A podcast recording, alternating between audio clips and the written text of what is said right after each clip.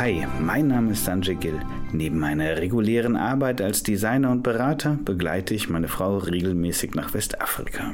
Die arbeitet dort für die Deutsche Gesellschaft für internationale Zusammenarbeit und hilft, das Leben der Menschen dort vor Ort ein klein wenig zu verbessern.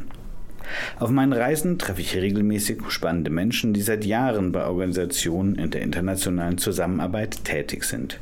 Mit ihnen unterhalte ich mich darüber, wie es ist, als Deutscher weit weg von zu Hause Gutes tun zu wollen, was sie innerlich antreibt, wie sie die Entwicklung ihrer Heimat aus der Distanz verfolgen und natürlich auch den alltäglichen Umgang mit den Menschen aus anderen Kulturen. Es hat ein wenig länger gedauert, bis ich eine neue Folge von One Global Soul aufnehmen konnte.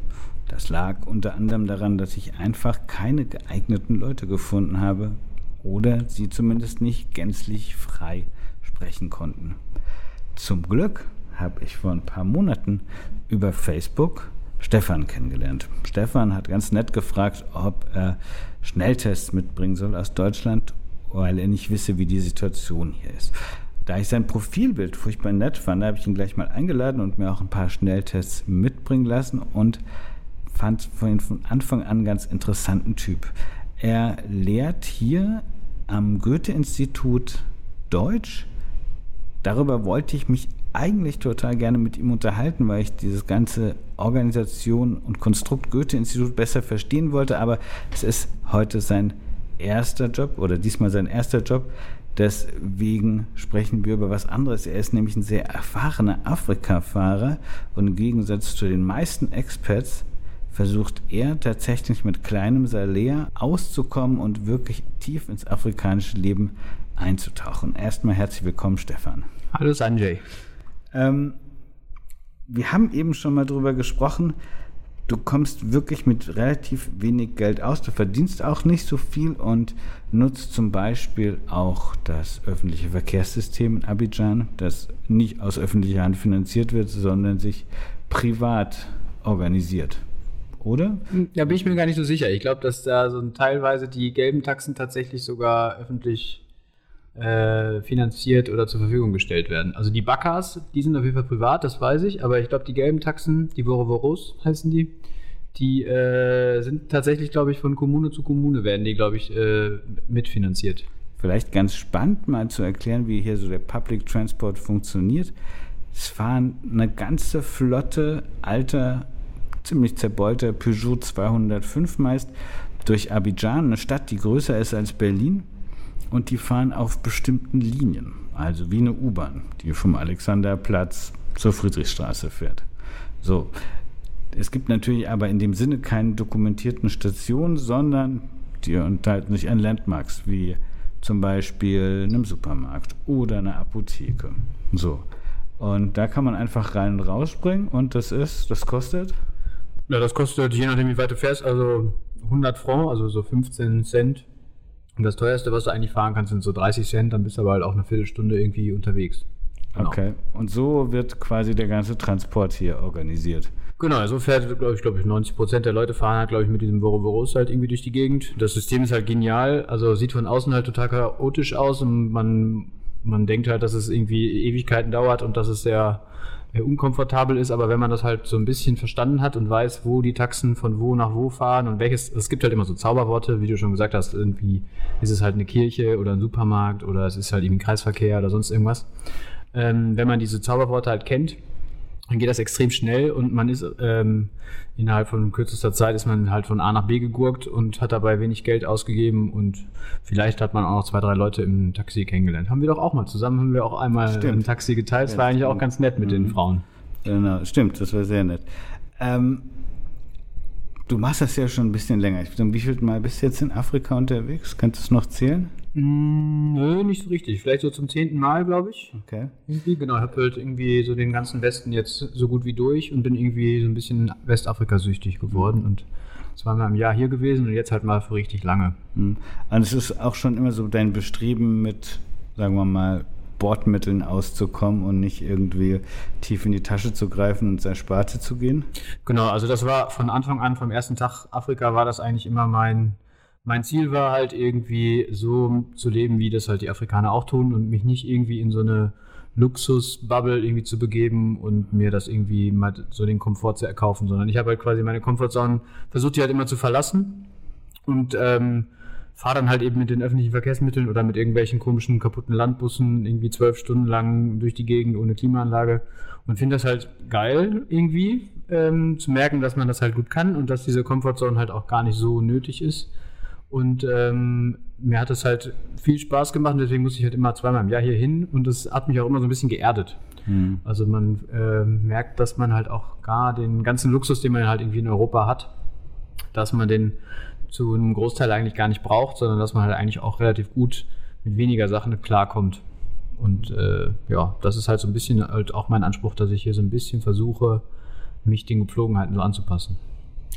Das kam aber nicht von ungefähr. Ne? Du hast mir, glaube ich, erzählt, du bist das erste Mal vor zehn Jahren oder fünf Jahren in Afrika gewesen und bei dein, mit deiner damaligen Freundin, die für ein NGO gearbeitet hat. Genau. Wie war, wie war das so das erste Mal für dich nach Afrika? Wo war das? Benin? Ja, genau. Das, das erste Mal. In Erinnerung, ja. Genau, das erste Mal war Cotonou in Benin. Ähm, ja, wie das halt. Kannst du Benin einfach mal beschreiben, so ein bisschen? Ja, die westafrikanischen Länder sind ja alle sehr ähnlich, aber ähm, also im Cotonou im Vergleich zu, zu Abidjan ist eine ganz andere Welt. Also Abidjan ist ja schon sehr europäisch, hier kriegt man ja auch einen Feta oder Mozzarella irgendwie im Supermarkt. Ähm, das kriegt man halt in, in Cotonou, glaube ich, so leicht nicht. Das ist halt schon sehr, sehr ärmlich und ähm, kaputt.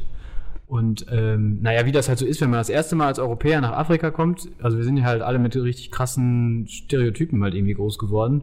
Also es hat eigentlich nur so noch so ein Tropenhelm gefehlt und so ein weißes Leinengewand und ein Gewehr, dann wäre ich halt der perfekte, der perfekte Kolonialherr irgendwie gewesen. Also ich hatte halt, hatte halt irgendwie mein verstecktes Portemonnaie unterm Bauch, hatte irgendwie zwei Fake-Telefone dabei und hatte noch einen dritten Reisepass und hier und da, weil ich halt irgendwie mit dem Gedanken hingegangen bin, okay, das ist total gefährlich, Afrika ist total gefährlich. Ähm, dann hatte ich den halben Rucksack voll mit irgendwelchen Medikamenten und äh, hatte halt schon großen äh, Respekt und Bammel vor Afrika und äh, wurde dann aber relativ schnell eines Besseren belehrt. Also ich fand es dann halt eigentlich nach ein paar Tagen total aufregend, spannend, geil und ähm, wollte halt eigentlich immer wieder nur hier zurück. Wie, wie, war das so das erste Mal? Wie, wie ist der Flughafen da? Ist der so mein erstes Mal, also mein, mein erstes Mal richtig Afrika, weil ich Nordafrika einfach nicht dazu zähle. Nee, ich auch nicht. Ähm, ich bin in Monrovia angekommen und der Flughafen da ist ungefähr so groß wie eine Rewe vielleicht. also wie eine Rewe von 1960, also bei dem irgendwie seitdem eine Glühbirne vielleicht ausgetauscht wurde. Also ja. es ist richtig runter. Ähm, du kommst rein, es ist überall Werbung, aber nicht so schön, wie man es vom Flughafen kennt, sondern einfach überall Aufkleber draufgeklebt es kommen dir gleich 10.000 Leute geben, die irgendwas von ja, dir wollen. Irgendwas verkaufen. Irgendwas ja. verkaufen wollen. Was ich aber festgestellt habe, ist, dass ähm, nicht besonders aggressiv sind, oder? Wie, wie fandst du es? Also, weil ich hatte nämlich auch so, dass die aggressiv sind und sofort abziehen und so. Und das habe ich eigentlich so gut wie gar nicht erlebt bis jetzt. Nee, das habe ich auch tatsächlich. Also ich war immer nur positiv überrascht im Grunde genommen. Also ich bin mit äh, bösen äh, Vorurteilen quasi angereist und wurde eigentlich immer nur eines Besseren belehrt. Also ich wurde in Europa äh, 20 Mal ausgeraubt, hier noch nie. Also hier ist mir noch nie irgendwas passiert.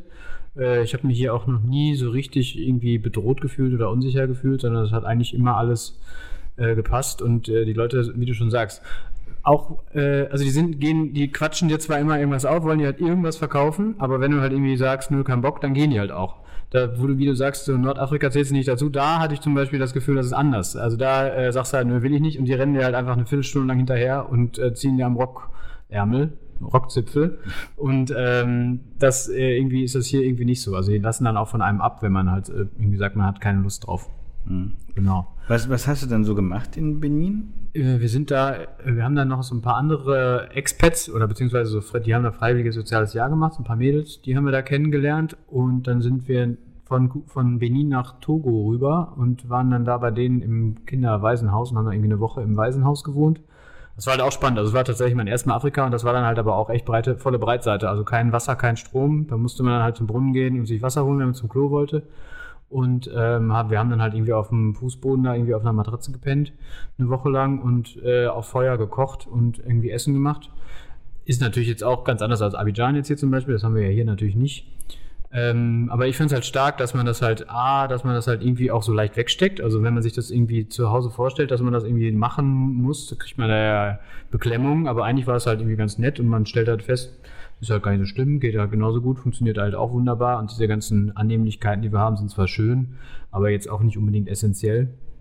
Ähm, essentiell ist halt irgendwie, dass man ein paar nette Leute um sich herum hat, dass man was zu essen hat, dass man gesund ist. Und der Rest ist eigentlich ziemlich variabel und den, der ist halt auch nicht so richtig wichtig. Ähm, genau, aber ich habe halt, als ich angekommen bin in Cotonou da aus dem Flughafen raus und ähm, dann sind wir irgendwo was essen gegangen an so einer Straßenbude, habe ich gedacht, das kann nicht sein. Also ich konnte das gar nicht glauben, dass es das quasi 2017, dass es das gibt. Dass es war wie so eine, als wäre ich auf dem Mars, war wie so eine Parallelwelt. Halt diese Hitze und diese, das, überall hat irgendwas gebrannt, weil die irgendwie in, weil die irgendwelchen Müll verbrannt haben. Ähm, und äh, ein, ein Gedränge und tausend Autos, die rumhupen und äh, also ich konnte mir das überhaupt nicht vorstellen, dass das dass jetzt gleichzeitig in Deutschland gediegen meine Oma vom ZDF sitzt und sich eine eiskalte Weinschorle reinschraubt. Also es war irgendwie so absurd, dieser Kontrast, dass das auf dem gleichen Planeten stattfindet.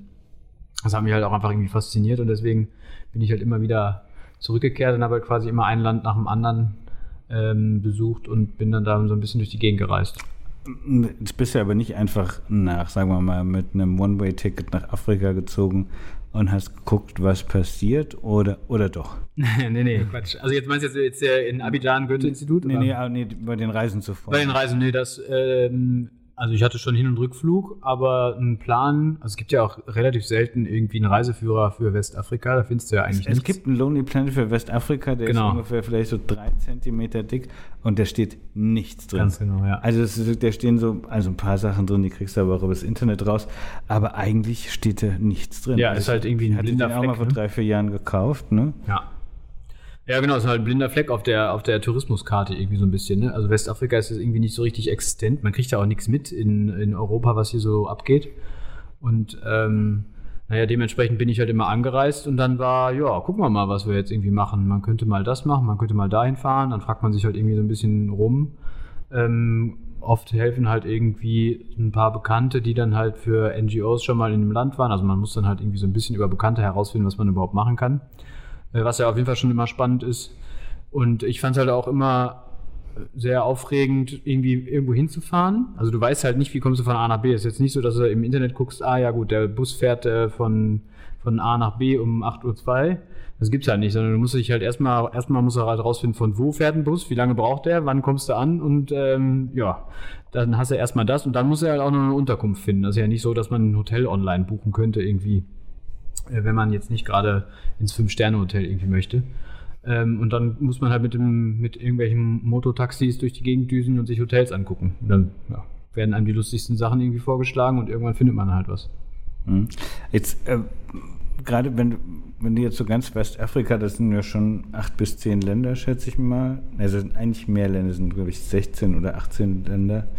Ähm, also ich habe halt die ganzen Küstenländer halt mh, bereist. Ja gut, Mali, bisschen, genau, das Mali, Mali muss man, kann man glaube ich auch auslassen.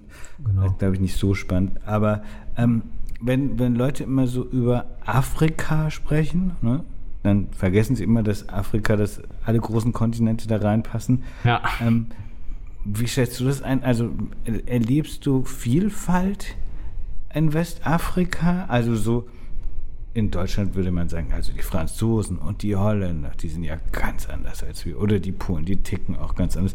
Nimmst du so Mentalitätsunterschiede hier in Westafrika wahr? Oder?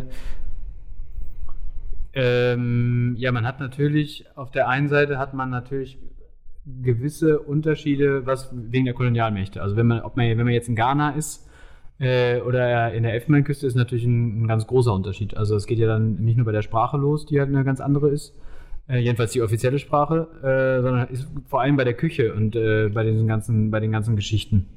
Da gibt es ja große Unterschiede. Also du hast ja halt, wenn du die Grenze überquerst nach Ghana, hast du ja plötzlich nur noch ekelhaftes süßes Toastbrot. Und äh, hier hast du halt leckeres, äh, salziges Baguette. Also da sieht man dann halt, was die Kolonialmächte dann halt für einen Einfluss hatten. Und natürlich sind die, sind die Sprachen dann natürlich unterschiedlich und auch die Produkte, weil ja schon die Kolonialmächte immer noch einen großen Einfluss auf ihre äh, Ex-Kolonien haben und die Firmen halt ihre Produkte hier unten vertreiben. Also die Elfenbeinküste ist ja schon krass äh, französisch geprägt. Sind ja extrem viele äh, französische Firmen, die halt hier irgendwie ihren Schrott verkaufen. Und äh, so machen das halt die englischen Firmen dann halt eben in Ghana und Sierra Leone und wo, wo, wo jetzt noch, äh, genau, machen die das halt auch. Und in Guinea-Bissau war dann sogar, ist ja sogar Portugiesisch. Das war dann, fand ich dann, das war für mich halt ein bisschen schwierig, weil ich gar kein Portugiesisch ähm, äh, sprechen kann. Es sei vielleicht mal ganz kurz hier an dieser Stelle, wenn das Stefan Sprachen äh, Talent hat, sage ich mal, und äh, mindestens drei oder vier Sprachen spricht. Deswegen kann man gut mit ihm weggehen und sich durchboxen, sprachlich. Ja, ich kann gut mit Händen und Füßen mhm. vor allem, kann ich mich irgendwie ganz gut verständigen. Also mein Französisch war in den ersten Jahren in Afrika halt auch echt bescheiden und äh, ist jetzt halt durch den Aufenthalt in Abidjan ist es, glaube ich, ganz gut geworden. Also jetzt kann ich mhm. mich ganz gut verständigen. Also war vorher halt auch eigentlich nur irgendwie zu fragen, wie komme ich von A nach B und wo gibt es denn hier was Leckeres zu essen. Mhm. Ähm, aber irgendwie kommt man äh, irgendwie finde ich, kommt man immer ganz gut auch einfach mit so einer stumpfen Menschenkenntnis irgendwie ganz gut klar. Und wenn man den, mit den Leuten irgendwie mit einem Lachen entgegenspringt und äh, dass man 50 Mal den größten Blödsinn fragt, die sind, bleiben, bleiben halt irgendwie nett. Und äh, das ist halt irgendwie also meine Mama kommt mich jetzt besuchen, das habe ich auch ihr als allererste Regel. Erste Regel für den Afrika-Aufenthalt in Westafrika ist auf jeden Fall immer mit einem Lächeln und immer freundlich und immer mit einem guten, mit einer guten Idee auf die Leute zugehen und niemals denken, oh Gott, der will mein Portemonnaie klauen oder mhm. irgendwie der will dies oder der will das. Mhm. Weil irgendwie so wie man in den Wald ruft, so schallt es halt auch echt immer hinaus. Und das war so der Schlüssel für meine ganzen äh, Aufenthalte irgendwie in Westafrika. Mhm. Aber nochmal zurück, also ja, es gibt diesen Unterschied, aber gibt, gibt, stellst du auch einen Unterschied in der Mentalität fest zwischen Ghana, Ivoren, Leuten aus Guinea zum Beispiel? Das ist natürlich ein bisschen schwer zu sagen, weil ähm, so tief bin ich dann in die meisten Kulturen ja doch, dann doch nicht äh, eingedrungen, als dass ich da jetzt so eine große psychoanalytische Geschichte da irgendwie mit den, mit den äh, Kulturen da irgendwie machen könnte. Ich würde jetzt mal behaupten, dass die Länder, die am entwickelsten sind, am meisten, äh, am unfreundlichsten sind gegenüber den Weißen, was natürlich selbst was, was ja halt irgendwie ein bisschen verständlich ist. Und desto, in desto ärmlichere Gegend du kommst, desto witziger und aufgeschlossener und äh, überraschter werden die Leute. Also ich war, in, ich war ziemlich häufig in Guinea äh, und in, so im Nordosten, da verirrt sich ja relativ selten mal ein Weißer ähm, hin und da hatte ich, da saß ich dann auch mit einem Kumpel irgendwie von der Bar, wir haben Bier getrunken und das haben dann halt irgendwie drei Schüler gesehen und dann hatten wir plötzlich, also ungelogen, wir hatten glaube ich drei oder vierhundert Fünft, äh, Fünftklässler dann irgendwie um uns rum, die uns beim Biertrinken zugeguckt haben, weil die halt noch nie in ihrem Leben Weißen gesehen hatten. Und da war dann so eine Riesenattraktion. Das ist dann halt schon irgendwie ein bisschen witzig, wenn man, äh, wenn man dann da so der erste Weiße ist und äh, die Kinder dann einen da total hart feiern. Das ist halt schon, schon ein bisschen lustig. Äh, kann natürlich auch hart nerven äh, wenn man mal irgendwie einen schlechten Tag hat und man will einfach nur zum, zum Supermarkt laufen. Und es wär, quatschen einen halt wieder 50 Leute an, ob man jetzt irgendwie ein Ei kaufen will oder einen Toaster oder was weiß ich. Ähm, aber die meiste Zeit ist es, sind die Leute ja eigentlich immer lustig und nett und habe eigentlich immer eine gute Erfahrung gemacht. Mhm. Genau, du bist nämlich äh, ein großer Guinea-Fan, ne? Kannst ja. du erzählen, warum? Ähm, bin ein großer Guinea-Fan, weil ein Kumpel von mir, der hat für SOS Kinderdorf gearbeitet und hat ein Mädchen fotografiert vor x Jahren und hat dann irgendwie mit der Kontakt gehalten. Und als ich nach Guinea gereist bin, hat er mir den Kontakt von dem Mädel gegeben. Äh, Cecile heißt sie. Und äh, die wohnt halt in Conakry, in der Hauptstadt. Und die hat mich dann quasi aufgenommen. Also ich bin dann nach Guinea geflogen mit einem Kumpel das erste Mal. Und dann haben wir bei ihr zu Hause in der Familie gewohnt, irgendwie für drei, vier Tage. Und die hat uns dann halt so ein bisschen Conakry gezeigt und uns alles erklärt. Das war ganz nett. Und wir haben dann mit der Familie gegessen und schieß mich tot. Und von da aus habe ich dann immer so ein bisschen meine Westafrika-Trips dann gestartet. Also dann, ich glaube, ich habe vier oder fünf Mal bei der Familie dann irgendwie gewohnt. Hab den dann halt auch immer zu Weihnachten irgendwie mal ein kleines äh, Geschenk gemacht, weil ich da halt immer umsonst essen, schlafen und so durfte. Und ähm, das war halt irgendwie, oder ist halt irgendwie ganz nett, weil man halt immer noch so einen kleinen Kontakt zu der Familie hat.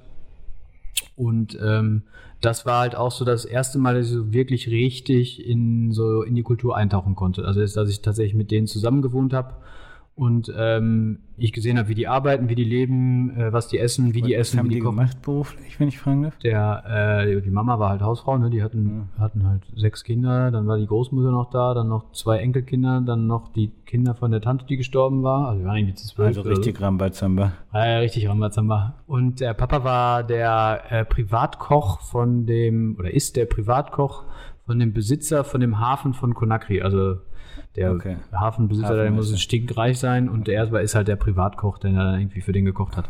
Genau, war so Alleinverdiener. Und die haben dann auch immer das äh, eheliche Schlafzimmer für, für mich geräumt. Dann durften wir da immer äh, drei, vier Tage dann irgendwie in deren Schlafzimmer nächtigen. Und äh, also es war immer total nett mit denen. Mhm. Und äh, von da aus ähm, habe ich halt auch Guinea halt ganz gut kennengelernt und das ist halt wirklich ein richtig schönes Land. Also ist auch deutlich schöner als äh, die Elfenbeinküste. Wenn man halt so ein bisschen in den Norden kommt, da gibt es halt so Hochplateaus. Ähm, das sieht so ein bisschen aus wie so stereotypes Bilderbuch Afrika. Und es ist halt nicht mehr so heiß, also du hast keine, keine Luftfeuchtigkeit mehr. Und 25 Grad, das ist halt, ist halt traumhaft da oben. Genau. Okay.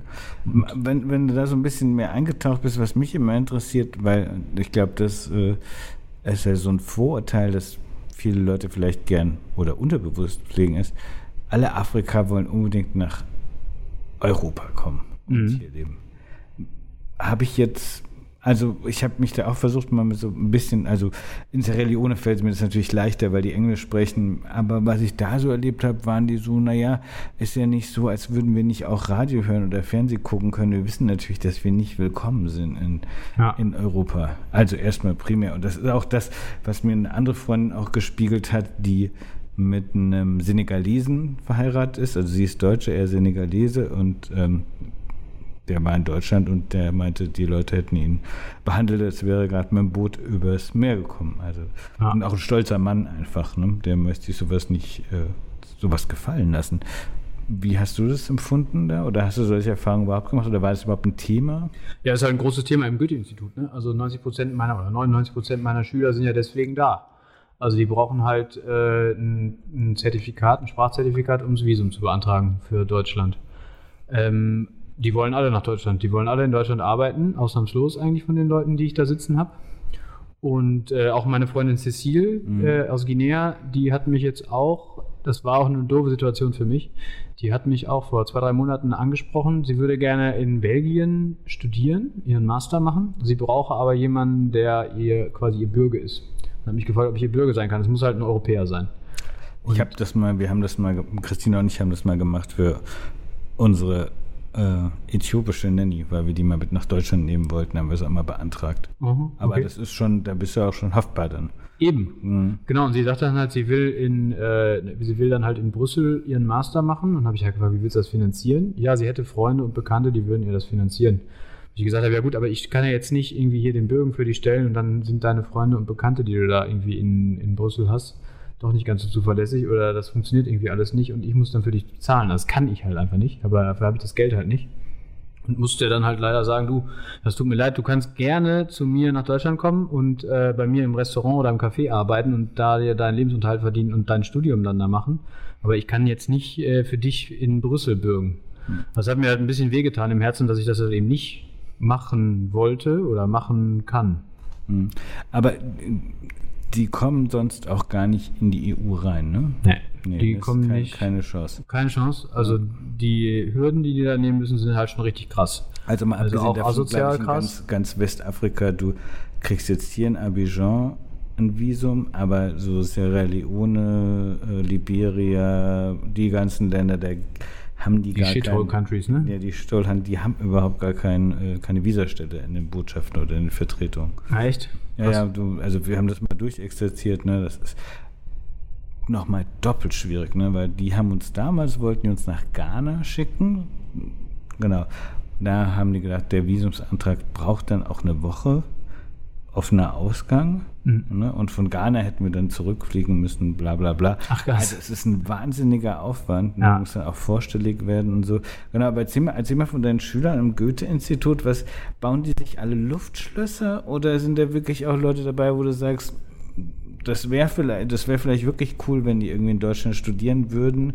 Und äh, weil, also ich meine, ist ja nicht so, als hätte Deutschland nicht auch was davon, wenn Leute kommen würden, die irgendwie, was weiß ich, äh, vielleicht Studiengänge oder Pflegeberufe oder irgendwas, irgendwelche Lücken ausfüllen würden, die, ähm, die es ja nachgewiesenermaßen gibt in Deutschland. Ja, natürlich. Also wenn es nach mir geht, äh, gibt es da überhaupt gar keine Visumsanträge mehr, sondern die können halt alle sofort kommen. Also wir sind ja zu, zum Großteil an der Armut hier irgendwie schuld und ähm, dementsprechend finde ich nicht, dass wir da irgendwie das Recht haben, dass wir den Leuten den Zutritt verwehren, auch auf Reichtum. Also ich finde es halt also aus ethischer Perspektive finde ich das vollkommen Schwachsinn, dass wir da irgend so große Hürden einbauen und finde das halt vollkommen unmöglich. Äh, nichtsdestotrotz ist es jetzt aber mal so, da muss man halt da irgendwie mitarbeiten und ich versuche halt meine Schüler jetzt gerade irgendwie bestmöglich halt irgendwie darauf vorzubereiten, wie sie halt irgendwie an ihr Visum kommen. Ähm, habe auch eine ganz nette Person am, äh, an der Botschaft hier kennengelernt, die ich eingeladen habe, dann auch mit den Schülern darüber zu sprechen. Äh, was müssen sie machen, was ist gut, was sie sagen äh, in dem Interview, wie bekommen sie am einfachsten ihr Visum. Also da gibt es halt so ein paar Fallstricke, also die sollten halt nicht sagen, sie möchten für immer da bleiben oder sie hätten schon Familie etc. Also es muss halt irgendwie immer dieser Wille da sein, dass die Leute wieder zurück in ihr Heimatland gehen. Und das müssen die halt zeigen und dann bekommen die halt auch ihr Visum.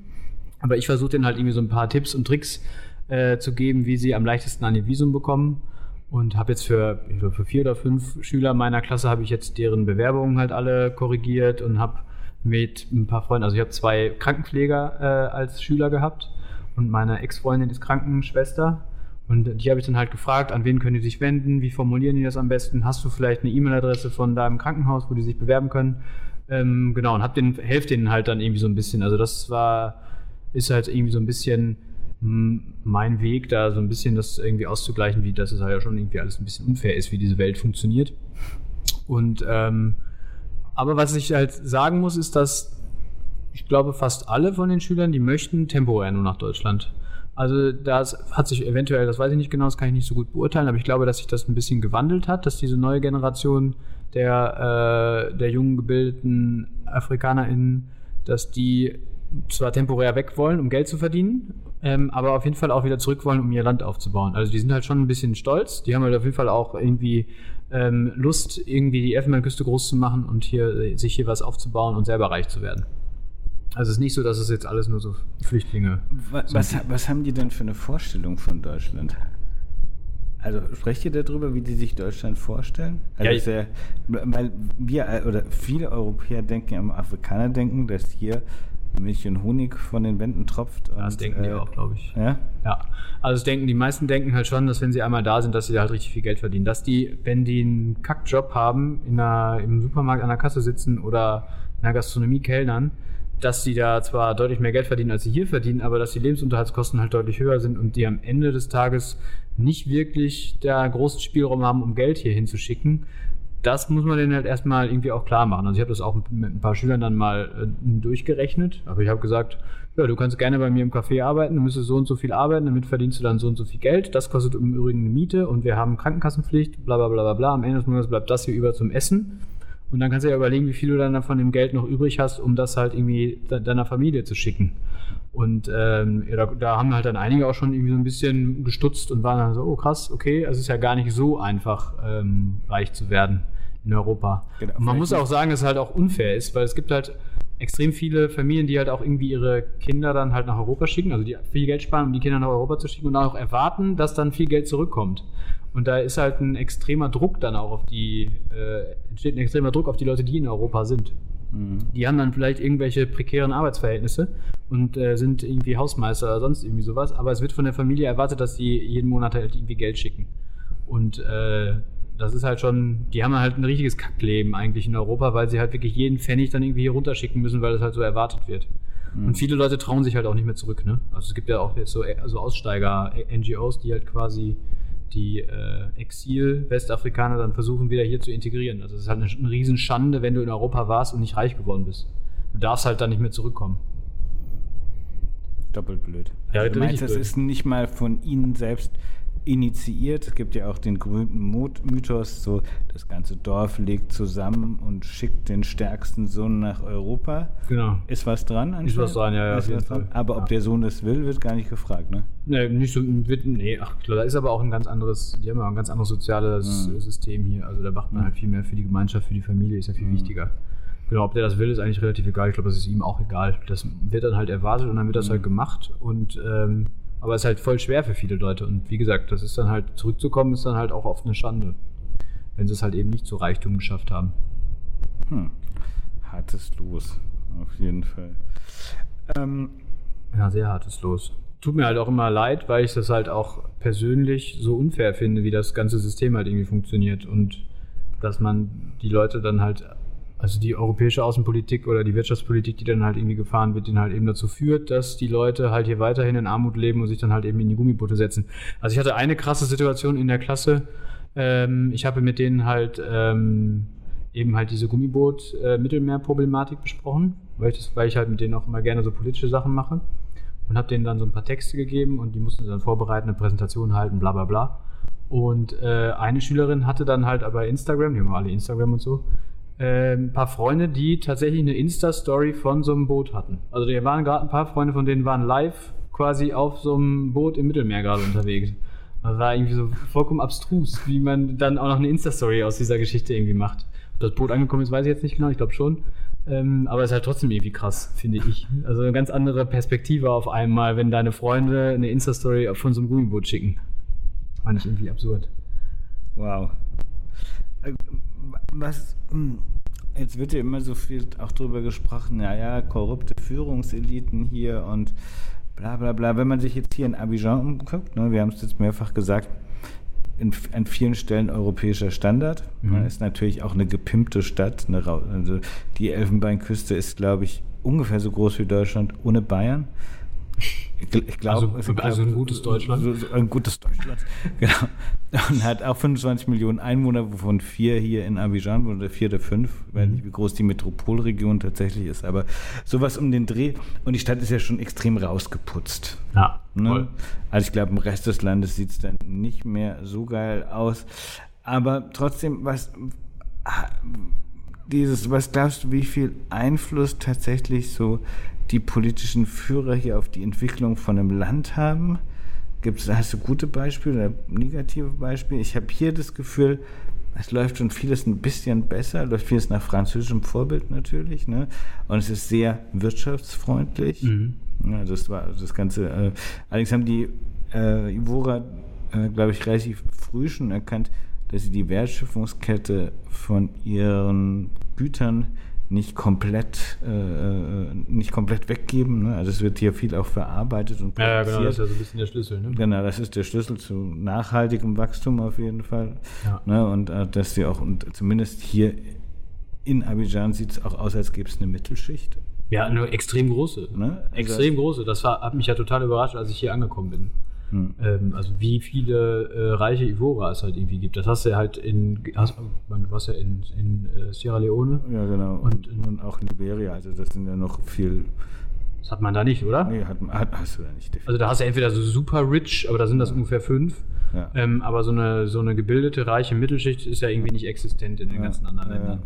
Nee, das war hat mich ich- sehr überrascht. auch Auch, fand ich auch total schön. Ja, ich finde ich find auch, es ist so, äh, äh, so das, was ich gesehen habe an afrikanischen Großstädten, auch das Attraktivste einfach. Ich Mhm. meine, abgesehen davon, dass die Stadt total schön an, Lagunen, an der Lagune liegt ne? und wie gesagt auch gut, gut ausgebaut ist. Es gibt jede Menge tolle Restaurants hier und sowas. Ähm, genau, aber wie viel Einfluss darauf hat die, hat, hat tatsächlich eine politische Führung darauf? Meinst du, es ist wirklich, also Good Governance äh, hat einen guten Impact darauf? Oder woran liegt es, dass es manche afrikanischen Länder schaffen und oder relativ gut schaffen? Ne? Auch Ghana ist, glaube ich, ein, ein ganz gutes Beispiel dafür, dass sie auf jeden Fall auf einem aufstrebenden Ast sind. Ne? Aber andere Länder wie Sierra Leone und äh, Liberia zum Beispiel, ich weiß, ich weiß nicht, wie es in Guinea aussieht. Ich glaub, auch nicht über- so. Über Mali müssen wir, glaube ich, gar nicht sprechen. Die sind, glaube ich, relativ weit hinten dran. Ja, sind halt alles Länder, die irgendwie von Kriegen gebeutelt wurden. Und ähm, je nach, also ich habe auch häufig das Gefühl, je nachdem, wie stark sie sich den alten Kolonialmächten entgegensetzen, desto schwächer sind die Länder. Also die Elfenbeinküste hat es ja auch mal versucht, den ging es ja in den 80er, 90ern, glaube ich, auch deutlich besser. Das sieht man ja auch, wenn man ein bisschen durchs Land reist und mal in den Norden fährt oder nach Yamoussoukro oder dergleichen, äh, sieht man ja auch, dass in den 80er, 90er Jahren hier extrem viel Tourismus war. Ähm, und auch unheimlich viele Wochenendtouristen aus Europa mal irgendwie kurz hier rüber gejettet, ein bisschen gesurft und wieder zurückgejettet. Und ähm, das ist ja dann so nach dem Krieg äh, alles so ein bisschen äh, kaputt gegangen. Aber man sagen muss, hier gab es, es war nicht wirklich Krieg hier. Ne? Also in Liberia zum Beispiel war ja richtig lange, zwei Mhm. Bürgerkriege, ah, sechs oder acht Jahre oder so richtig Krieg war hier nicht, oder?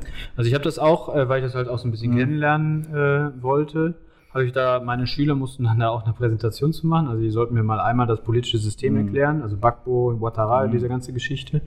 Ähm, und die sollten mir halt auch einmal die Historie halt einmal so ein bisschen äh, näher bringen. Vielleicht ganz kurz, ganz kurzer Fun Fact, by the way, vorgestern ist, nee, oder vor vier Tagen ist Bakbu zurückgekommen Ah. aus Den Haag, Hm.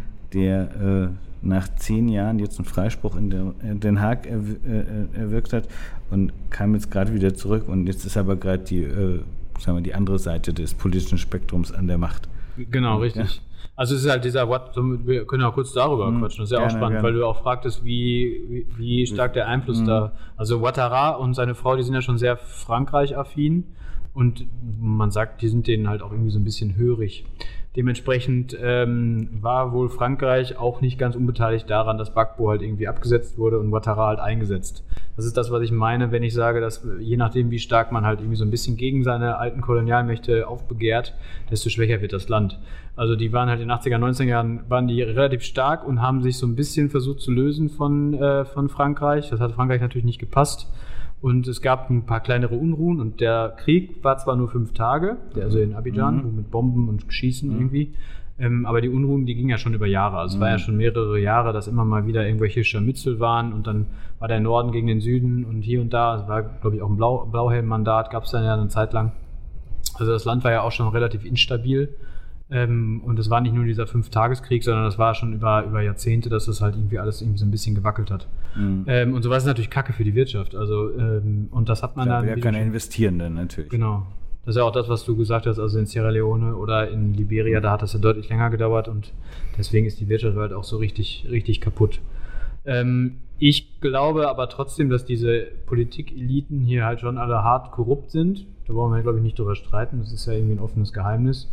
Ähm, und dass da ein großer Anteil bei den Europäern liegt, die sich halt natürlich auch immer gerne äh, Figuren an die Macht setzen, die sie halt relativ gut beeinflussen können, um ihre eigenen machtpolitischen Spielchen halt irgendwie durchzusetzen.